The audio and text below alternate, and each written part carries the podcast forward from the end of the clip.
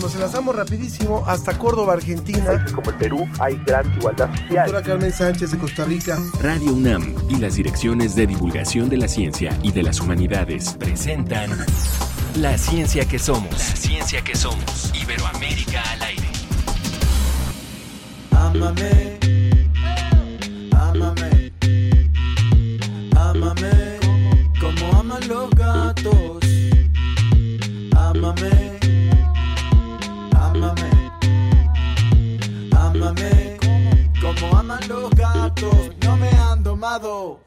Busco tu mirada bajo esta luna rosa. Sigue mi pisada, vuelo como mariposa. Canto en el tejado, yo me muevo sigilosa. Bella. Soy la medicina que te cura con dulzura. Muy buenos días, ¿cómo están todos? Gracias por estar en las frecuencias de cualquiera de las estaciones donde nos estén escuchando, donde estén escuchando ustedes la ciencia que somos Iberoamérica al aire en este 16 de septiembre. Muchas gracias por estar muy en especial hoy para los que nos están escuchando también en otro país. Bueno, sepan que el día 15 de septiembre se conmemora la independencia de México. También hay otros países en Centroamérica, si mal no recuerdo Costa Rica, hay otros que, celebran su independencia el 15 o el 16 eh, de septiembre. ¿Cómo te fue, Ana? ¿Cómo te la pasaste? Muy bien, Ángel, pues ya sabes que aquí en México es una verdadera fiesta nacional, todos celebramos, festejamos y pues en compañía de la familia también comemos cosas típicas mexicanas como pozole, tacos, un montón de cosas deliciosas. ¿Qué tal te la pasaste tú? Bastante bien, bastante bien, pero ya estamos listos para dar mucha información a pesar de, de las comilonas. Así es, y como siempre con música que les sugerimos, esta vez escuchamos al inicio del programa a Fabricante, músico originario de Ecuador, que en su música utiliza el beatboxing, es decir, hace sonidos y ritmos con la boca. Bueno, pues hemos preparado una emisión especial con entrevistas que vale la pena retransmitir. Esto es lo que tendremos.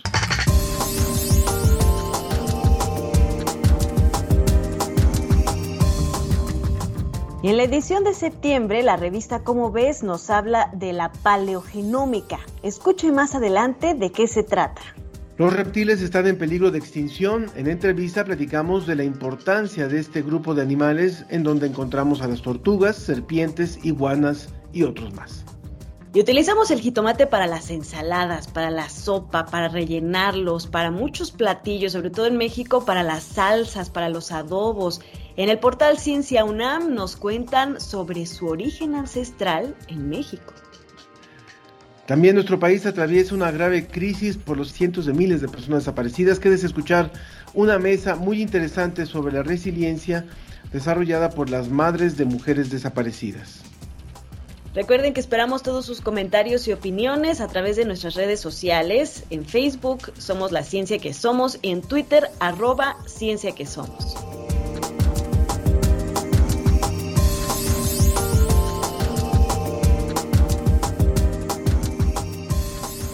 La fiesta de las ciencias y las humanidades cumple 10 años. Del 18 al 23 de octubre, entrénate con la ciencia en el deporte y asiste a las actividades presenciales. Búscanos en redes sociales y encuentra todos los detalles. Celebremos 10 años de inspirar conciencia en la UNAM. La, ciencia, que, somos. Iberoamérica al aire.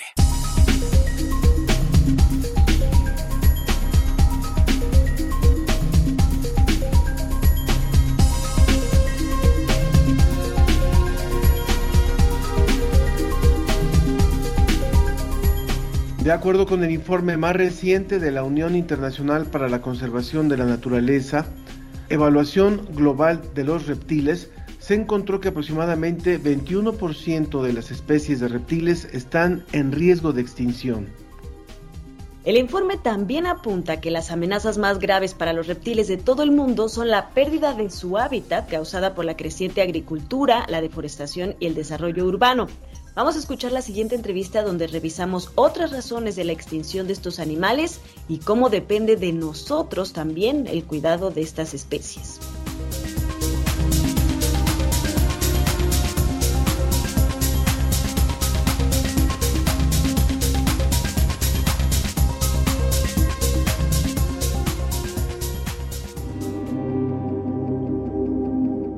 20.1% de todas las especies de reptiles están en peligros de extinción. Eh, están bastante amenazados y eh, la situación en México no es muy diferente. Eh, de acuerdo a las evaluaciones propias de nuestra nación, tenemos que en México existen 864 especies, especies más, especies menos, que corresponden más o menos al 7.8 del total de las especies que existen en el mundo. De estas 7.8 este, eh, porcentaje de las especies que existen en el mundo es bastante, o sea, es un porcentaje cercano al 10% que nuestro país tiene la responsabilidad de cuidarlas y mantenerlas este, para el futuro. Eh, de estas 864 especies de reptiles, 443 especies están enlistadas en la lista roja mexicana, que es la norma oficial mexicana ecológica 059. Y de estas 443 especies, 169 se encuentran amenazadas o en peligro de extinción. Esto quiere decir que el 0.17% eh, del total de las especies de México están amenazadas, que es un equivalente muy cercano al 20.1% de especies que predice el artículo que están eh, este, en peligro en el resto del mundo. O sea que México vamos está escuchando, hoy vamos a hablar acerca de reptiles en peligro de extinción. Bueno, desafortunadamente estamos viviendo la sexta extinción masiva en la historia de la Tierra, que está siendo causada en mayor medida, si no es que, eh, pues, casi en su totalidad por nuestra especie, los seres humanos y nuestro voraz, estilo de vida. Y desafortunadamente, como lo escuchamos, los reptiles pues no se salvan. Está con nosotros el doctor Iscoatl. Iscoatl Maldonado, quien es médico veterinario zootecnista, especialista en medicina y cirugía veterinarias de fauna silvestre, ambas por la UNAM, y profesor de la Facultad de Medicina Veterinaria y Zootecnia de la UNAM. Bienvenido, Iscoatl. Hola, muchas gracias, Ángel. Gracias, Ana Cristina, por la invitación. Muchas gracias. Tal vez no se habla con tanta frecuencia acerca, o no, no nos imaginábamos, siendo que es una especie que abunda en nuestro país, eh, representa casi el 8% de, tenemos casi 8% de lo que se tiene en el mundo de, en cuestión de reptiles y creemos que son eternos, pero resulta que que por lo menos cuatro de cada diez están en peligro de extinción. ¿Podrías contarnos, por favor, un poquito acerca de esto? Gracias, muchas gracias. Por supuesto, de inicio habría que cuestionarnos el por qué etiquetamos de esa forma a los reptiles. Como bien dices, de repente creemos pues, que son eternos, pero también hay muchos mitos alrededor de ellos, particularmente mitos pues que hacen que no tengamos necesariamente la misma percepción de ellos como lo tenemos con las aves o con los mamíferos, ¿no? A los reptiles los asociamos siempre con cosas negativas.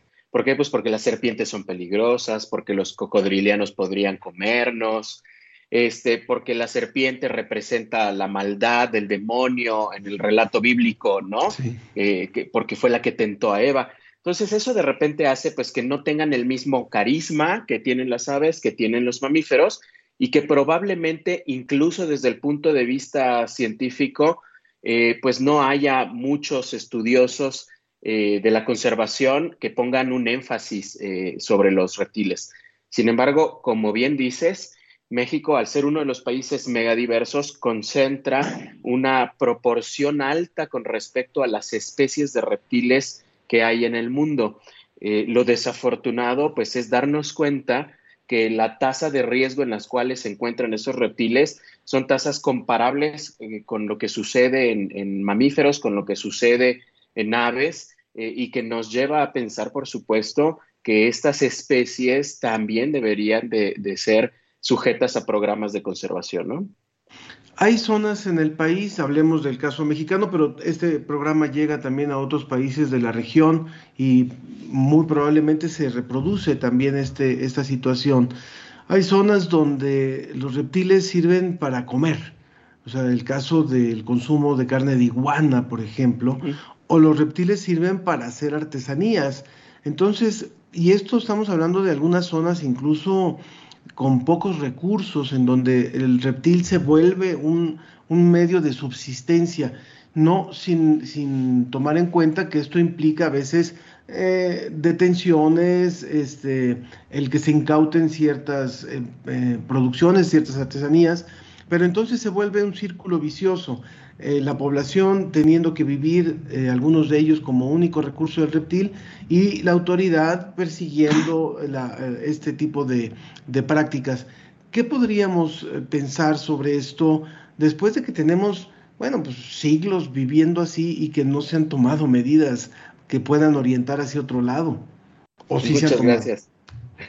Muchas gracias, Ángel. La verdad es que la pregunta es extremadamente compleja, porque como bien lo dices, normalmente estos aprovechamientos, estas cacerías que se hacen de los reptiles y de otros grupos taxonómicos, pero ahora nos enfocamos en los reptiles, pues normalmente están asociadas a un sistema de desigualdad social en el que vivimos. Por supuesto, eh, falta de oportunidades para el desarrollo de las familias que hacen pues que de forma de subsistencia, ya sea para autoconsumo o para venta y generación de recursos, pues la, gente salga a, la selva eh, a buscar tortugas, a buscar iguanas, a buscar cocodrilos, para capturarlos, matarlos y vender una artesanía o vendernos a pie de carretera una iguanita, ¿no? Que, nos venden para que nosotros nos llevemos a casa cuando vamos este, a vacacionar.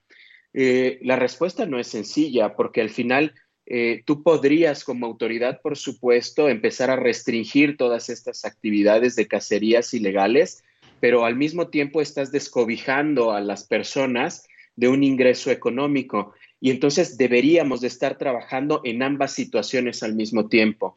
En regular, por supuesto, el aprovechamiento extractivo que se está haciendo de esos animales, pero al mismo tiempo dándoles una alternativa a los grupos familiares para que puedan desarrollarse y que entonces eh, no impacten su medio ambiente. Una de esas alternativas que se ha estado utilizando, por supuesto, es fomentar que las familias, que las comunidades conserven el ecosistema en donde viven y que esa sea la forma de trabajar, ¿no? Que, el gobierno invierta recursos para mantener a esas familias con el intercambio, con el objetivo de que las familias sean las que protejan esas áreas naturales en lugar de que estén impactándolas, extrayendo a los, a los reptiles en este caso, ¿no? Eh, si usted nos acaba de sintonizar, le recuerdo que estamos hablando con el doctor Xcoatl Maldonado. Él es médico veterinario zootecnista, profesor de la Facultad de Medicina Veterinaria y Medicina Veterinaria y Zootecnia de la UNAM acerca de este tema, la extinción de reptiles en nuestro país, en México, pero también en otras zonas de eh, nuestro continente, de la región.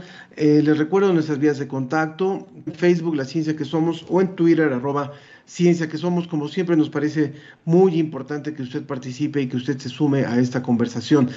Aparte de la información que nos hizo llegar la producción sobre este tema, nos pareció muy, muy, muy importante, que es, hablamos, por ejemplo, de especies de serpientes, especies de, culebras, donde eh, parecía, me hizo pensar como en el caso de los murciélagos.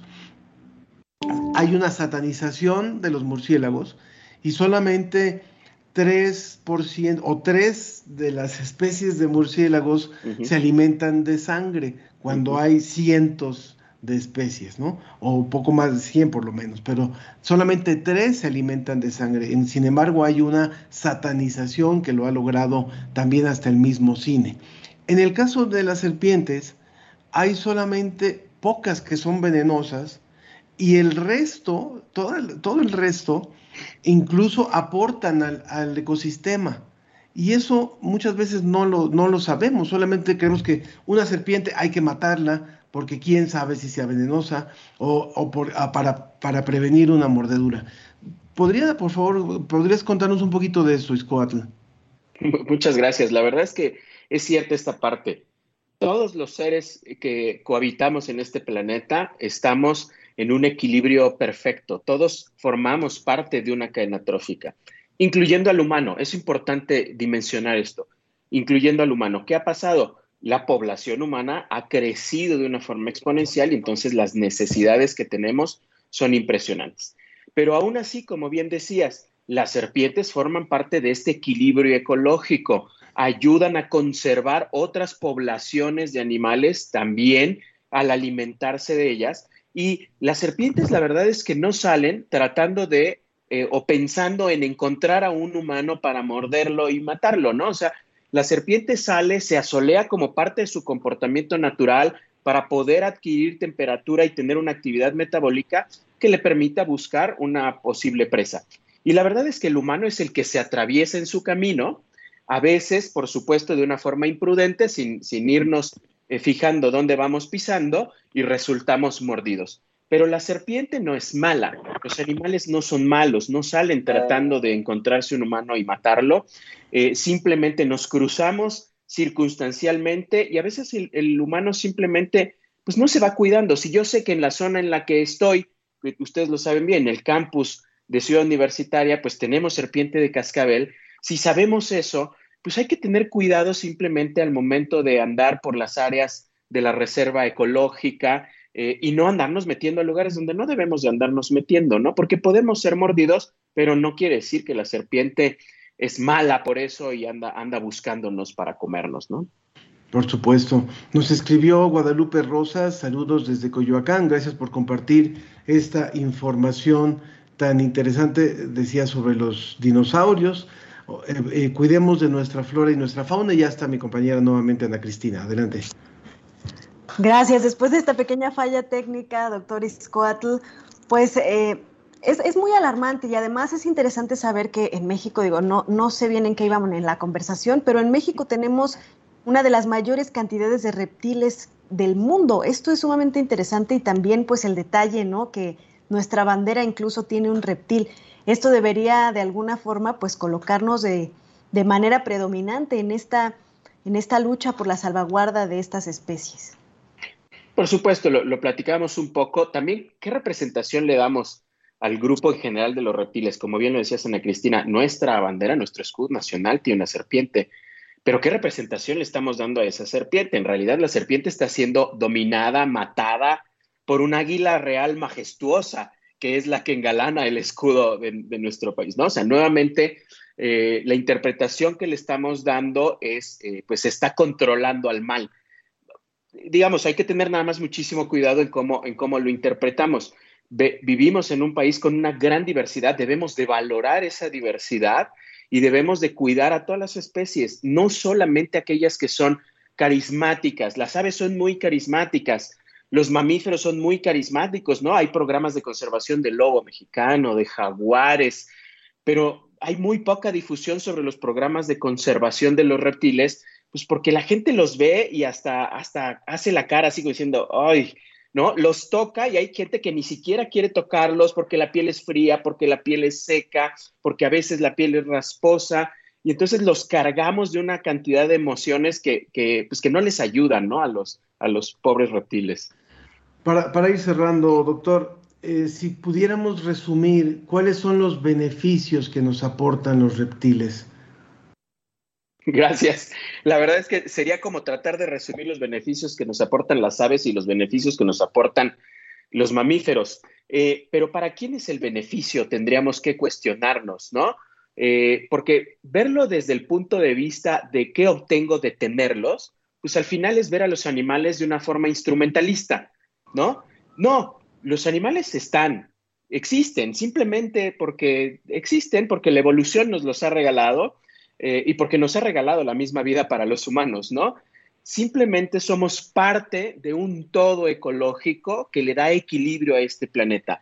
Y esa es razón suficiente para que debamos de tener esfuerzos para conservar a toda la biodiversidad. Claro, o sea, simplemente sin ellos pues no existen nadie, ¿no? Ninguno de nosotros, ni de los mamíferos, ni de ninguna de las otras especies. Se tiene que conservar este equilibrio. Muchas gracias, doctor Iscoatl. Verdaderamente una plática fascinante y que nos gustaría muchísimo más ahondar en las características de los reptiles. ¿Qué otras recomendaciones nos podría dar para poder salvar a estas, a, estas especies? Por ejemplo, pues que no se conviertan sus hábitats en, eh, campos de cultivo, eh, que no se casen este tipo de animales, etcétera. Claro, muchas gracias. Por supuesto, decíamos un poco sobre buscar alternativas para que la gente deje de convertir el, suelo selvático, el suelo de bosque, el área natural en áreas de cultivo. Y eso va a suceder cuando le empieces a dar una alternativa, por supuesto, a la gente. Al mismo tiempo hay que pensar que hay tanto suelo de cultivo porque somos muchos. Necesitamos empezar a pensar en la racionalidad de los recursos y que necesitamos tener familias pequeñas. Necesitamos empezar a controlar la población en este planeta porque si no nos lo vamos a terminar. Por supuesto, tener responsabilidad ecológica. Esto quiere decir que si salimos de vacaciones no impactemos el medio ambiente, no compremos animales en la vía pública, no saquemos a los animales de su hábitat natural.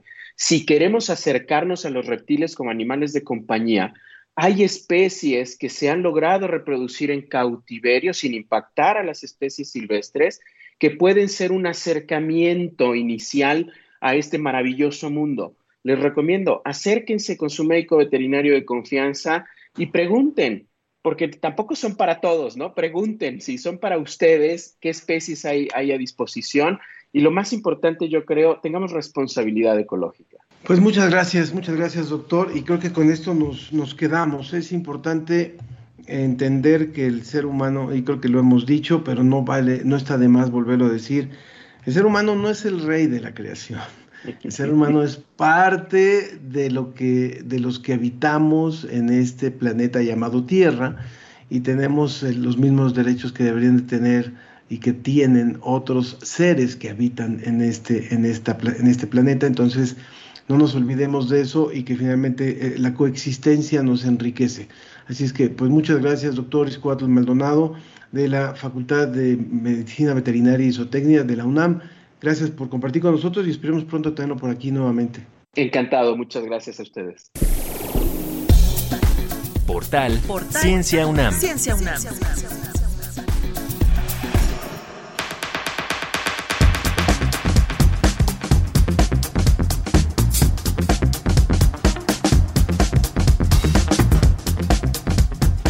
Noticias del espacio sobre el cambio climático, medio ambiente, tecnología, matemáticas para nuestros radioescuchas, que estamos seguros son amantes de la ciencia. Pues los invitamos a leer sobre todos estos temas en el portal Ciencia UNAM, donde van a poder encontrar reportajes, artículos y divulgamos el trabajo de las y los investigadores de la UNAM en muchos diferentes formatos, Ángel. Claro que sí, para muestra pues un botón. Hoy eh, la reportera María Luisa Santillán nos prepara una nota muy interesante acerca de la importancia de fomentar el conocimiento del jitomate nativo y ancestral de México. Esta es una investigación donde participan el Instituto de Biotecnología de la UNAM y la Universidad de Lancaster en el Reino Unido. Adelante.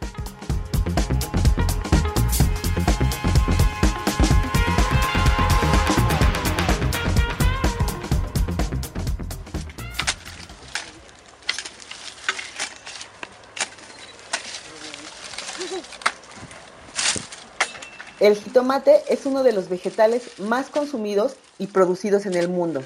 Además, forma parte de los alimentos más tradicionales de las cocinas de nuestro país y es el cultivo mexicano que más ha permeado en las culturas culinarias del planeta. Se le ha llamado el oro rojo de México, ya que somos el centro mundial de su domesticación. Además, el tomate nativo y ancestral mexicano Posee una amplia diversidad genética, es altamente nutritivo y tiene una gran variedad de colores, sabores y aromas, lo cual le da a las cocinas mexicanas un toque único a nivel mundial. A pesar de su importancia, los jitomates nativos y ancestrales han dejado de ser conocidos y cultivados, lo cual ha llevado a priorizar la producción de variedades comerciales no nativas del país, como el jitomate saladet, el cual en las últimas décadas ha permeado en los mercados y por lo tanto en nuestros hábitos alimenticios. La doctora Gabriela Toledo, profesora e investigadora de la Universidad de Lancaster, explica al respecto. Y esto lo que ha sucedido es que ha desplazado de sus lugares de pertenencia, de sus mercados, a los tomates nativos de México que son de hecho un patrimonio biocultural único en el mundo. Ningún otro país tiene estos jitomates y son tomates que han sido custodiados por los agricultores de México por cientos de años, desde la época precolonial, ¿no? Entonces, estos jitomates que los conocemos de hecho tan poco, son un patrimonio cultural para México, para las cocinas locales de México, único y sin embargo lo conocemos a un nivel tan superficial.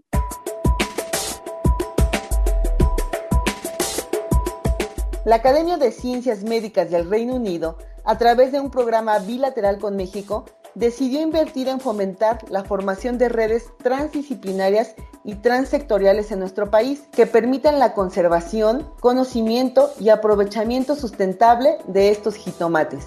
Esto con el fin de que dichos cultivos permanezcan en sus lugares de origen, sigan evolucionando con sus ambientes y en sus ecosistemas y mantengan sus propiedades alimenticias y sabores únicos dentro de las dietas locales.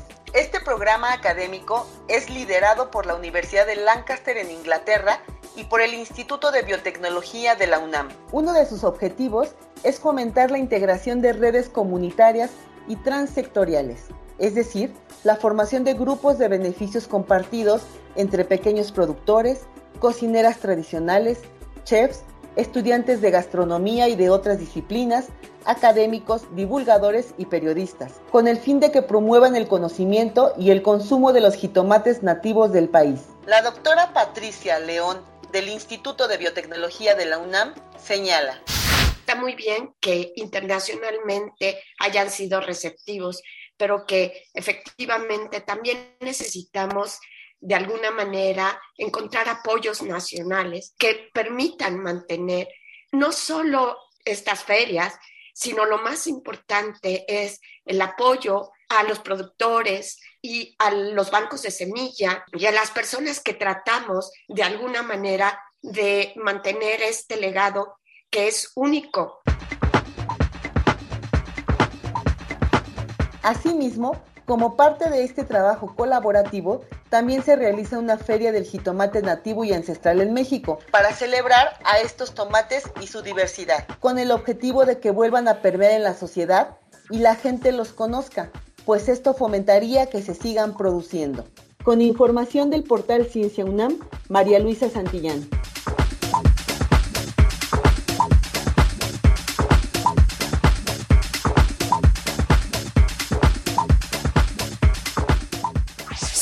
¿Cómo ves?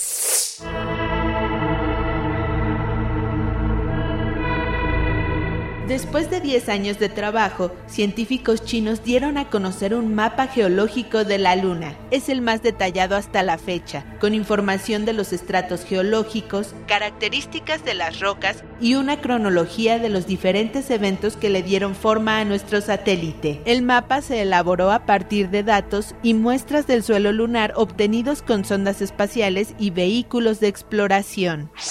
¿Cómo ves? Divulgación de la ciencia UNAM.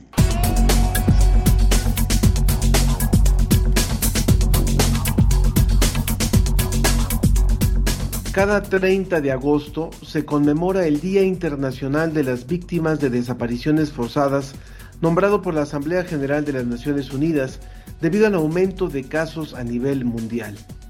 En México, la Comisión Nacional de Búsqueda, adscrita a la Secretaría de Gobernación, reportó el pasado mes de agosto de este 2022 que hay 105 mil personas, poco más de 105 mil personas desaparecidas o no localizadas.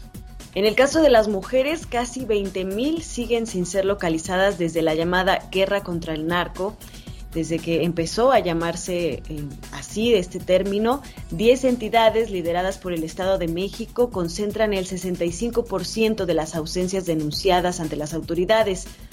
Los invitamos a que se queden en la siguiente mesa donde hablamos sobre las mujeres desaparecidas y cómo enfrentan la situación sus familias.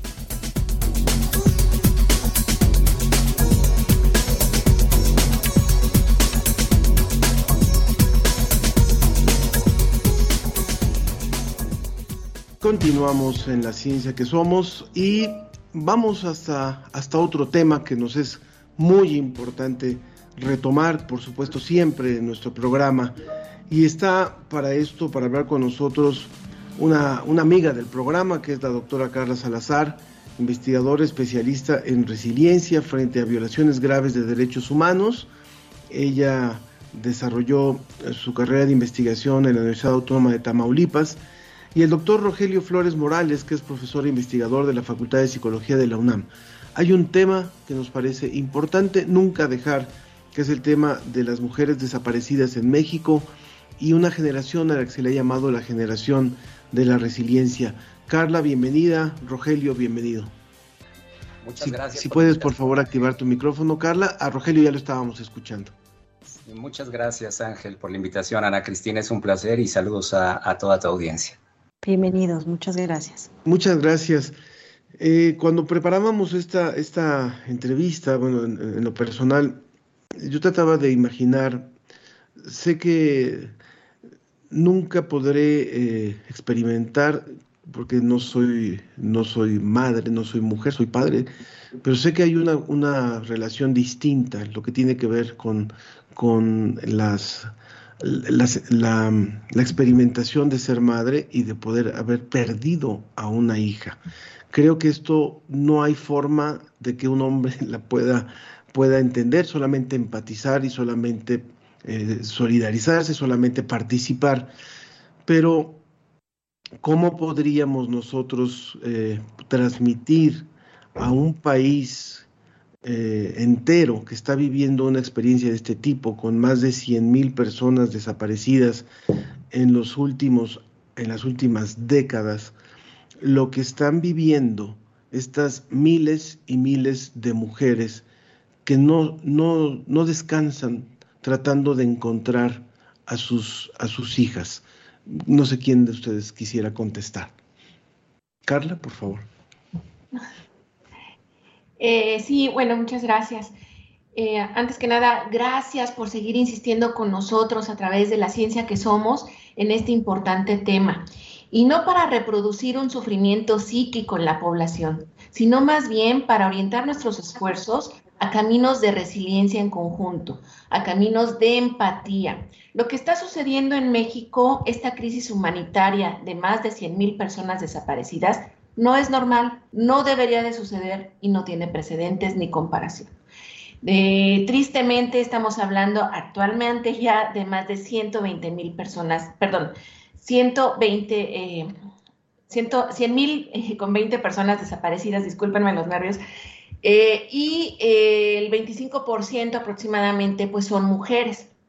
Los rangos de edad pues son mujeres jóvenes porque oscila entre 13 eh, y 27 años, ¿no? Em, aunado a ello tenemos un registro de más de 10 feminicidios al día aproximadamente. Entonces, no es normal no debemos de adaptarnos a esto, no debemos de naturalizarlo, tenemos que insistir en que eh, la impunidad se tiene que frenar para poder eh, acabar de raíz con este fenómeno. Tiene muchas implicaciones. Eh, hombres y mujeres sufren por ello, de manera diferente, sí, por cuestiones de perspectiva de género. y hace unos aproximadamente seis, siete meses, publicamos un artículo que se llama Nuestras hijas no volvieron a casa precisamente, que indaga estos procesos eh, de resiliencia de mujeres que buscan mujeres, prácticamente madres que buscan a sus hijas desaparecidas. Entonces, es muy complejo, eh, Ángel, porque eh, no es lo mismo que desaparezcan mujeres en Nuevo León a que desaparezcan en Tlaxcala. No es lo mismo que desaparezcan en Morelos a que desaparezcan en Veracruz, son los contextos muy diferentes. Por eso tenemos que seguir insistiendo en que deben de eh, realizarse búsquedas diferenciadas y, que tienen que responder a eh, diagnósticos acertados de los entornos donde eh, desaparecen. Las desapariciones más recientes y más mediáticas, que también hay que hablar de ética del periodismo, es muy necesario hablar de la ética, hay que regresar a la ética y este circo mediático que se dio hace poco en Nuevo León, pues eh, francamente es digno de análisis y, de, y, también tendríamos que regresar a Ana Aren con la banalidad del mal para, analizar cómo, eh, diferentes actores están utilizando el dolor para fines políticos o, o fines incluso de mercado. Eh, en mis estudios tengo registros, por ejemplo, de que en Apodaca, Nuevo León, en, el año 2010, existió la desaparición de 10 mujeres al mismo tiempo, saliendo de una maquiladora. Lo mismo sucedió en Reynosa, Tamaulipas, un par de meses después. Entonces, las desapariciones de mujeres desafortunadamente no son nuevas. Por eso en México existe una necesidad nacional de crear memoria, porque también tendríamos que recordar los feminicidios de Juárez. Rogelio, ¿qué pasa con estos 10 estados en los que se concentra el 65% de la desaparición de mujeres? Estado de México, Guanajuato, Nuevo León, Tamaulipas, Jalisco, Chihuahua, Ciudad de México, Puebla, Yucatán y Sinaloa. ¿Cuáles son como las características que se han podido detectar o, por qué sucede más en estos estados? Sí, reitero mi agradecimiento a, a, ustedes dos, Ángela, Ana Cristina. Es un placer platicar con la doctora Carla. Eh, bueno, yo creo que todavía no se tiene el panorama completo de por qué en algunos estados sí y en otros estados no. Eh, los datos que tenemos a partir de la plataforma abierta que podemos tener todos los ciudadanos es insuficiente para poder dar una radiografía de por qué en algunos estados sí y en otros no. Pero digamos que si damos algunas pinceladas y generalidades, podemos decir que eh, la pobreza y todos estos problemas estructurales tienen mucho peso. Yo sí estoy convencido de que la violencia tiene correlatos múltiples y que es multifactorial pero sí tiene que ver mucho las estructuras de desigualdad y de poca equidad que hay en todo el país o en ciertas zonas que se concentran con mayor magnitud. Entonces, yo sí estoy convencido de que el desempleo, que estoy convencido de que la pobreza, que la injusticia permean en la violencia. La violencia sí es multifactorial, eh, pero regularmente los países, las naciones, eh, continentes donde se concentra la pobreza, la violencia también está ahí. No estoy diciendo que la pobreza sea, única causa de, la violencia, nada que ver, pero sí es un elemento que tenemos que considerar. Eh, por ejemplo, yo he trabajado en distintas zonas para, con familiares de, de personas desaparecidas particularmente he trabajado en Ciudad Juárez y el perfil de los feminicidios, ustedes recordarán a principios de los noventas, a finales de los noventas, cuando de manera despectiva se hablaba de las muertas de Juárez, ¿no? Eso afortunadamente ya cambió. Bueno, desde entonces el perfil que yo encontraba, no únicamente desde la literatura, sino desde el trabajo de campo que yo tuve la oportunidad de realizar, sí tenía que ver con abandono, tenía que ver con marginación, tenía que ver con todos estos elementos de injusticia y de pobreza, ¿no? Eh, entonces, por ahí se puede centrar, pero no estoy diciendo que todo se concentre en eso. Hay casos de desaparición, de violencia de género en todos los estratos sociales, está distribuido en todo el país eh, pero sí hace falta que eh, el gobierno federal y los gobiernos estatales nos den más información al respecto. Pero un tema importante que está relacionado, ya no me extiendo más por cuestiones de tiempo, que tiene que ver con la impunidad. La impunidad en las zonas específicas, en distintas zonas geográficas, es mayor en algunas zonas que en otras. Y lo está diciendo, por ejemplo, la doctora Carla, ¿no? Eh, lo que está ocurriendo en Nuevo León es grotesco ¿no? Lo que ocurrió en el Estado de México, lo que ocurrió en Chihuahua también. Entonces, por ello, yo soy de esa idea. Eh, no me quiero extender más. Yo quisiera preguntarle a nuestros invitados también, eh, desde la psicología y desde el proceso de resiliencia, puede parecer una obviedad, pero me, me disculpo si así lo es, es por qué se vuelve tan importante para una familia, para una madre, encontrar incluso los restos de su hija.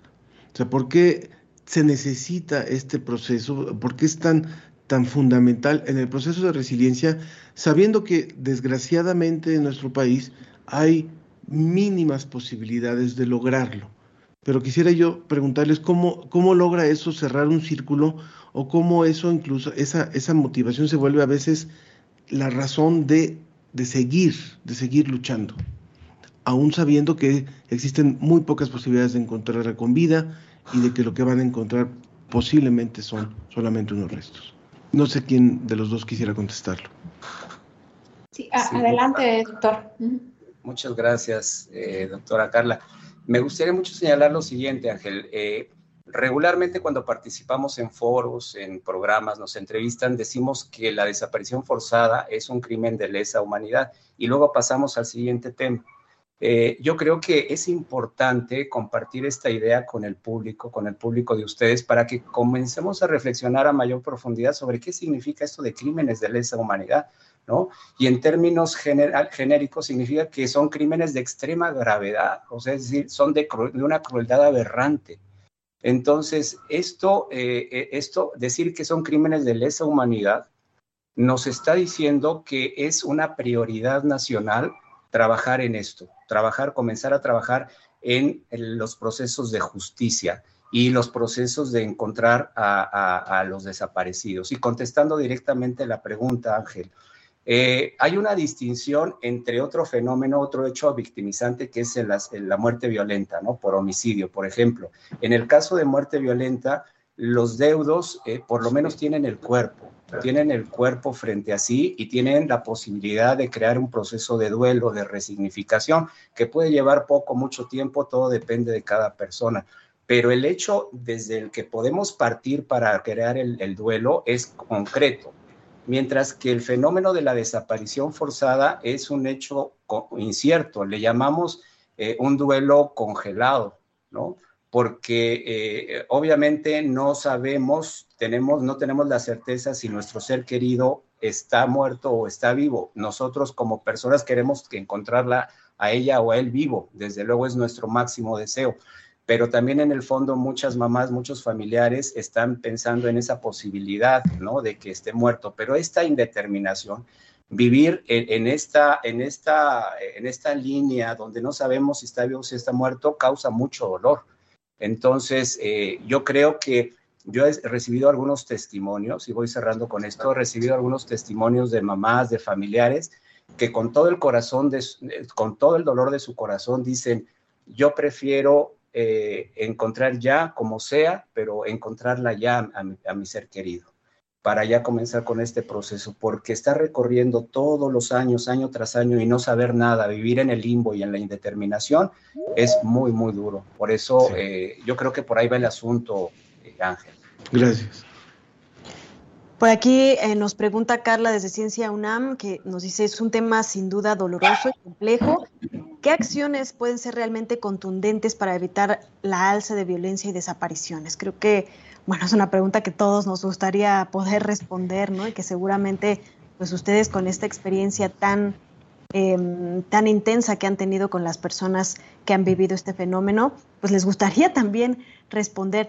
Pero, eh, pues sí se han emprendido una serie de acciones que vienen desde la sociedad civil, que son estos grupos organizados, sobre todo de mujeres que buscan a estas mujeres. ¿Cuáles son sus recomendaciones, ellas que, lo han vivido? ¿Qué les gustaría ver de cambios en la sociedad y, que ellas mismas están realizando con sus propias manos, doctora Carla? Gracias, Ana.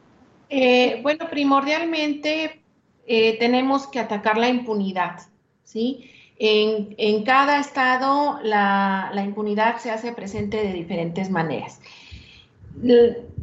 Desafortunadamente, Ana, en este México que estamos viviendo, todos somos vulnerables a desaparecer. Y eso es lo que hace compleja esta situación.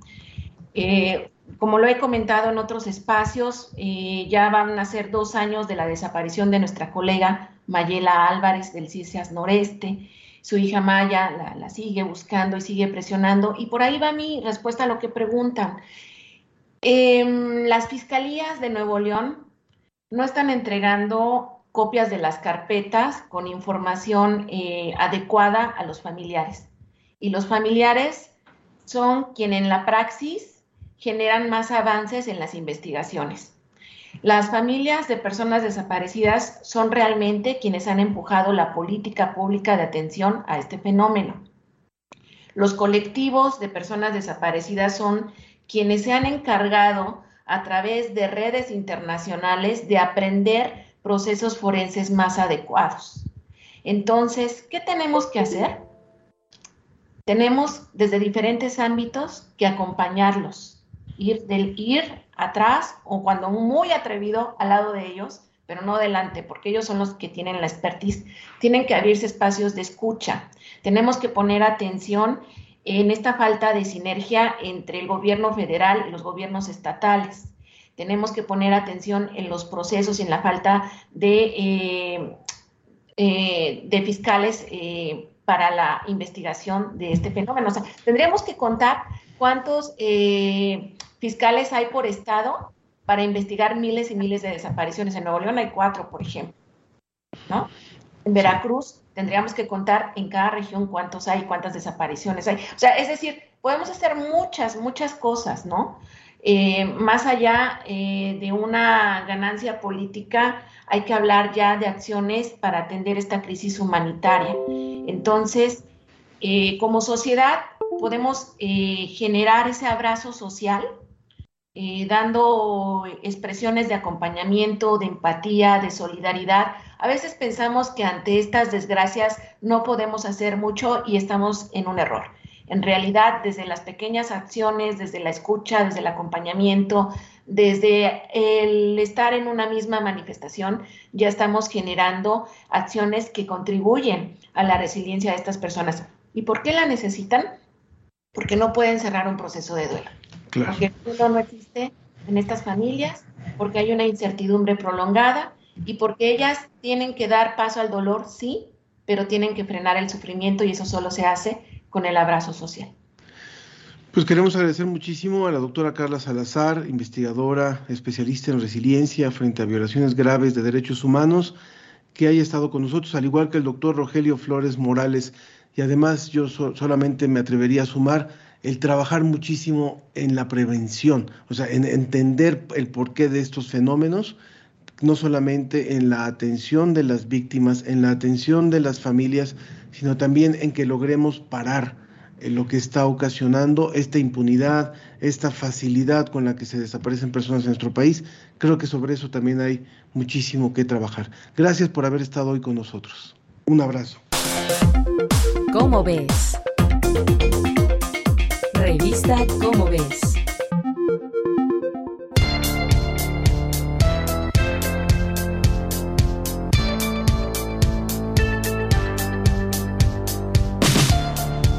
Hola, ¿cómo están? Muy buenos días. Hola Ángel, hola Ana Cristina.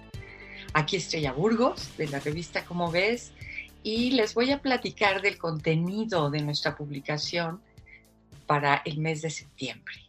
En portada tenemos un artículo sobre paleogenómica. La paleogenómica es el estudio del ADN antiguo. Y bueno, me imagino que muchos de nuestros radioescuchas que vieron eh, Jurassic Park, pues se habrán preguntado si es posible de veras revivir a un dinosaurio sacando este, de un mosquito que se conservó en una, en una resina, en el ámbar, y que a lo mejor ese mosquito picó al dinosaurio y esa sangre la podríamos rescatar. Bueno, no, la verdad es que eso no se puede, pero la idea es muy interesante. Eh, lo que sí se puede es estudiar el ADN de, muchas otras, eh, de muchos otros especies ya, ya extintas. Por ejemplo, los neandertales.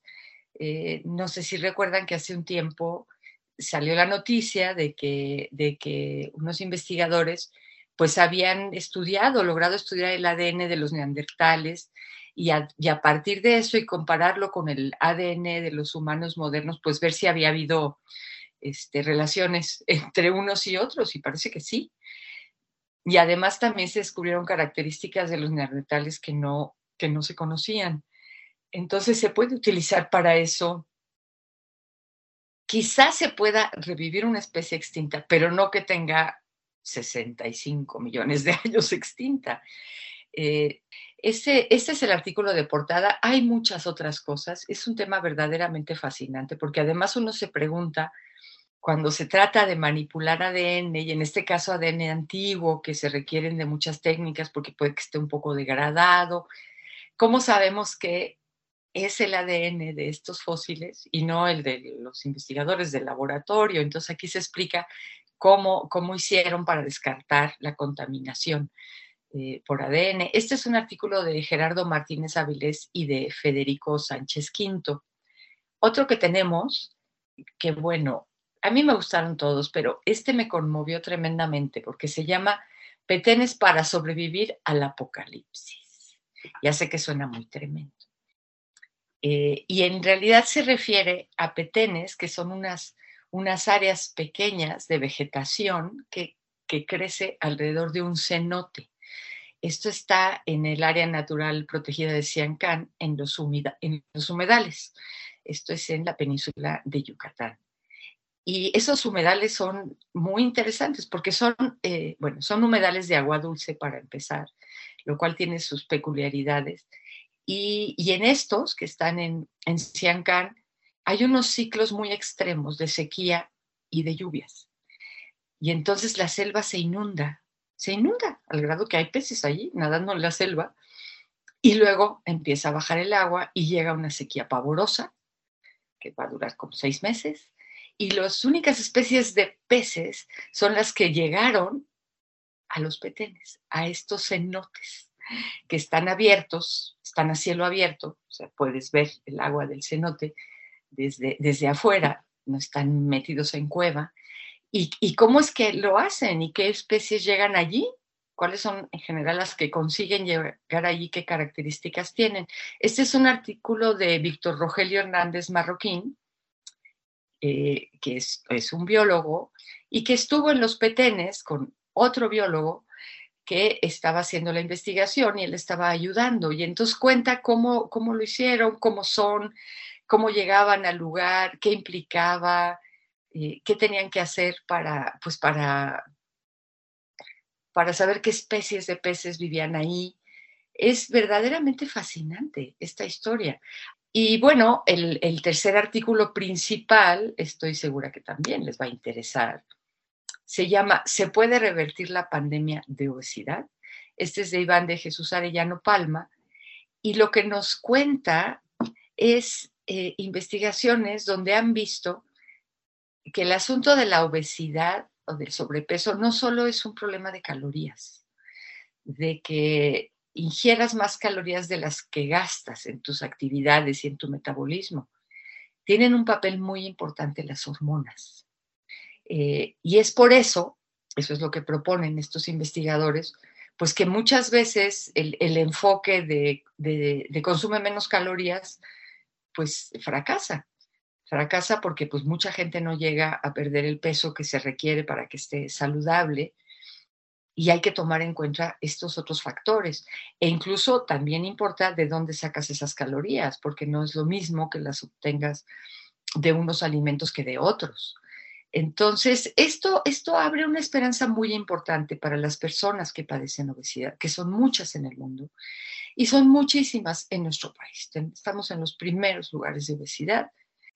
Tenemos nuestras secciones, por supuesto, una es Será, que escribe Luis Javier Plata, que esta vez se ocupa de los estudios que hay que comparan la satisfacción en la vida de las parejas que tienen hijos y de las que han decidido, han decidido conscientemente, voluntariamente no tenerlos.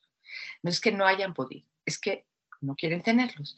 ¿Y, y cómo afecta esta decisión? Para bien y para mal a las parejas.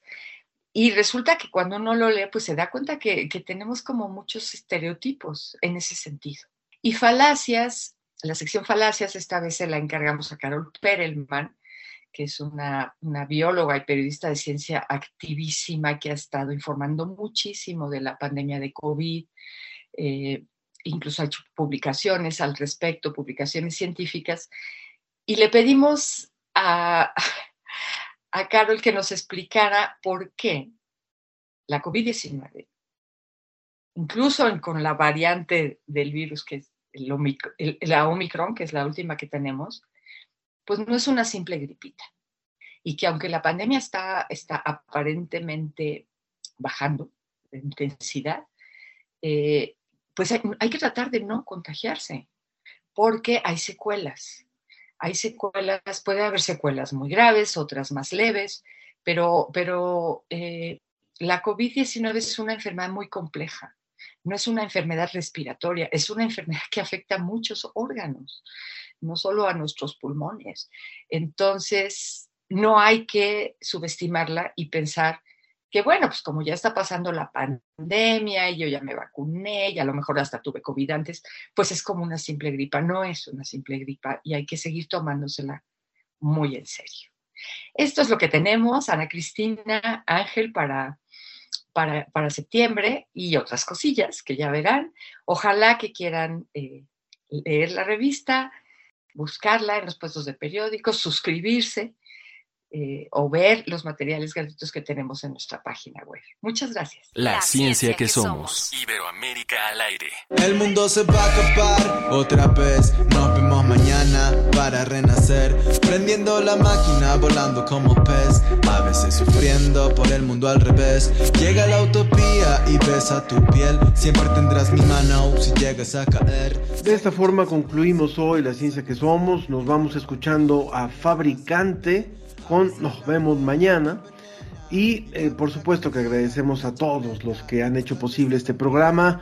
En la producción general Claudio Gesto. En la producción Susana Trejo, Alma Cuadros y Ricardo Pacheco. La asistencia de producción Marían Trejo. Por parte de la Dirección General de Divulgación de las Humanidades, Antonio Sierra y Jonathan López.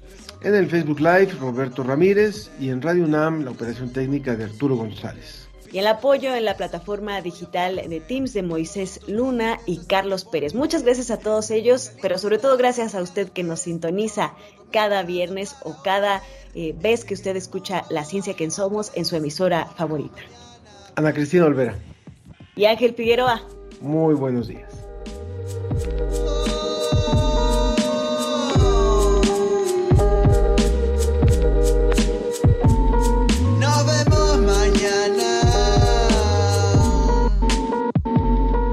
Esto fue La Ciencia que Somos. Iberoamérica al aire. Los esperamos el próximo viernes.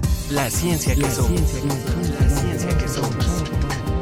Una coproducción de Radio UNAM y las direcciones de divulgación de la ciencia y de las humanidades.